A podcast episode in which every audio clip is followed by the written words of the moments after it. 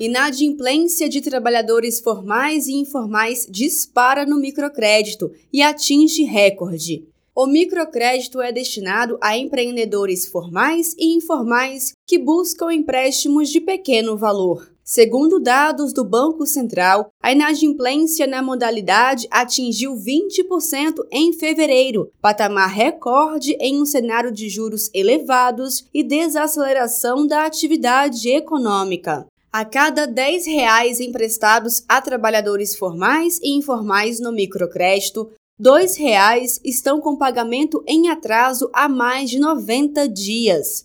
A escalada da inadimplência nessa linha de crédito se intensificou a partir de setembro do ano passado. A manutenção da taxa básica de juros em 13,75% prejudica ainda mais a situação da classe trabalhadora, para o líder do PT na Câmara dos Deputados, Zeca Dirceu, a manutenção dos juros altos é uma ação criminosa. Essa taxa de juros, ela é criminosa.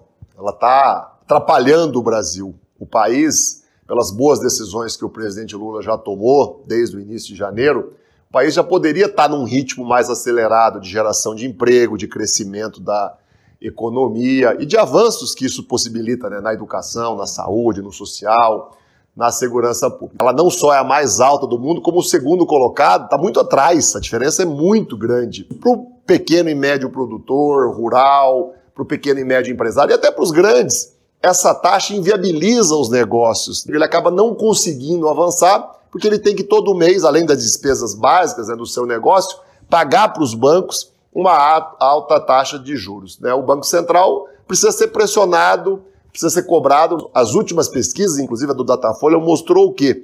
80% da população está incomodada com os juros e apoia a postura do presidente Lula, a nossa postura de cobrança, de denúncia e de questionamento. Na Comissão de Assuntos Econômicos, no Senado Federal, o presidente do Banco Central, Roberto Campos Neto, foi questionado sobre a manutenção da Selic pelo líder do PT no Senado, Fabiano Contarato. Eu queria perguntar ao presidente do Banco Central se ele sabe quanto custa um litro de leite, quanto que custa um quilo de arroz, um quilo de feijão. Porque, com todo respeito, nós temos que sair da Faria Lima e interagir com a população que mais precisa. Ora, nós sabemos que o Banco Central ele possui legalmente o objetivo de fomentar o pleno emprego. Isso não sou eu que estou dizendo, isso está no artigo 1, parágrafo único da Lei Complementar 79. Eu estou perguntando ao senhor. O que tem sido feito para cumprir esse objetivo? Com juros altos, aumentam o número de endividados. Segundo a Confederação Nacional do Comércio de Bens, Serviços e Turismo, a proporção de famílias brasileiras endividadas em fevereiro chegou a 78%. Os dados mostram que os brasileiros e brasileiras nunca tiveram tantas dívidas quanto agora. De Brasília, Thaisa Vitória.